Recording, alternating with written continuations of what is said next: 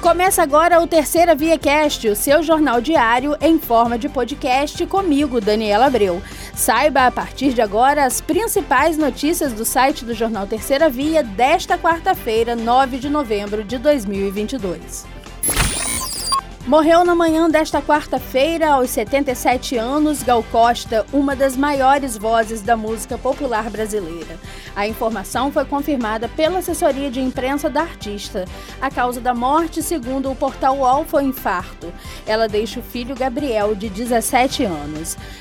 Era uma das atrações de um festival musical que aconteceu em São Paulo no último final de semana, mas teve sua participação cancelada na última hora. A equipe da cantora alegou que ela precisava realizar uma cirurgia para retirar um nódulo da fossa nasal direita. Ela ainda tinha uma turnê pela Europa prevista para novembro, que também foi cancelada por conta do procedimento. Gal estava em turnê com o show As Várias Pontas de uma Estrela, no qual revisitava grandes sucessos dos anos 80 do cancioneiro popular da MPB, Açaí, Nada Mais, Sorte e Lua de Mel, são algumas das músicas do repertório. Bem recebido pelo público e pela crítica, esse show fez com que a agenda de Gal ficasse agitada após a pandemia. A estreia aconteceu em São Paulo em outubro do ano passado. O Mutirão Campus Limpa Nome, evento realizado pela Câmara de Dirigentes Logistas Jovem de Campos, em parceria com a Prefeitura do município por meio da Secretaria de Desenvolvimento Econômico e Turismo e Secretaria de Proteção e Defesa do Consumidor, começou nesta quarta-feira. Cerca de 13 empresas de segmentos variados realizaram um atendimento das 9 da manhã às 4 da tarde desta quarta no Boulevard Francisco de Paula Carneiro no centro da cidade, e seguem até amanhã no mesmo local e horário. O presidente da CDL Jovem, Arthur Sá, falou sobre a importância do evento para a população campista. Segundo ele, a expectativa é grande para os dois dias e antes das 8 da manhã já tinha gente na fila interessada em negociar e limpar o nome. As empresas Enel, Águas do Paraíba, Supermercados Superbom Ver TV, Barral Calçados, Trier Calçados, Peg Shoes, Infoline e Vet Popular estão realizando atendimento no estande montado na área central da cidade.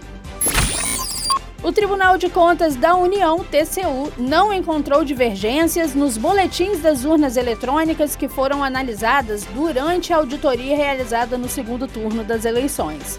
De acordo com informações divulgadas pelo tribunal, nenhuma divergência foi encontrada pelos técnicos do órgão nos 604 boletins analisados, com base nas informações disponibilizadas pelo Tribunal Superior Eleitoral.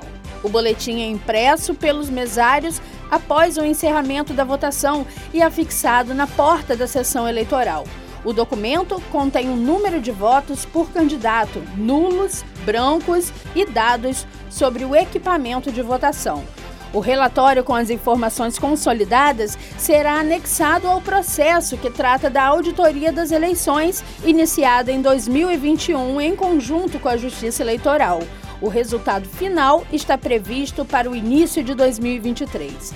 De acordo com o TCU, sua atuação no trabalho de auditoria das urnas objetiva garantir a confiabilidade das informações públicas repassadas à sociedade. O tribunal também faz parte da Comissão de Transparência das Eleições, grupo que é presidido pelo TSE. Em julho, antes das eleições, o TCU concluiu que o sistema eletrônico de votação do Brasil é seguro e que não havia risco relevante para a realização do pleito. Servidores da Prefeitura de Campos e do Governo do Estado do Rio, além de funcionários de bancos, poderão assistir aos Jogos do Brasil na Copa do Mundo. O horário de funcionamento nesses locais será mais curto nos dias de partidas da primeira fase do torneio. O prefeito Vladimir Garotinho e o governador Cláudio Castro já publicaram a medida no Diário Oficial de Campos e do Rio de Janeiro, respectivamente. O Sindicato dos Bancários de Campos e Região divulgou um comunicado oficial informando os horários de funcionamento. Kissamã atingiu a marca de 96,64% de vacinação contra poliomielite, superando a meta estabelecida pelo Ministério da Saúde, que é de 95%. Nas últimas semanas, a Secretaria Municipal de Saúde se antecipou e traçou ações prioritárias com o engajamento dos gestores de saúde e da sociedade civil, com o apoio da Secretaria de Educação com busca ativa nas creches. Como resultado, Quissamã vacinou 1.382 crianças, um dos primeiros municípios do norte fluminense a bater a meta do governo federal. A coordenadora do programa de imunização, Natália Vilaça, destaca o engajamento dos pais e responsáveis na promoção da saúde das crianças e fez questão de enaltecer a equipe da estratégia de saúde da família.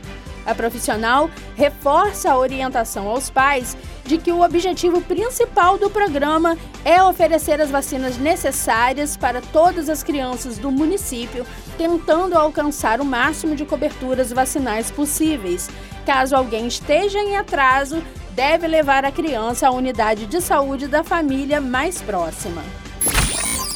A Agência Nacional de Saúde Suplementar tornou obrigatória a cobertura por planos de saúde de tratamento com um novo remédio contra a asma e três medicamentos contra o câncer.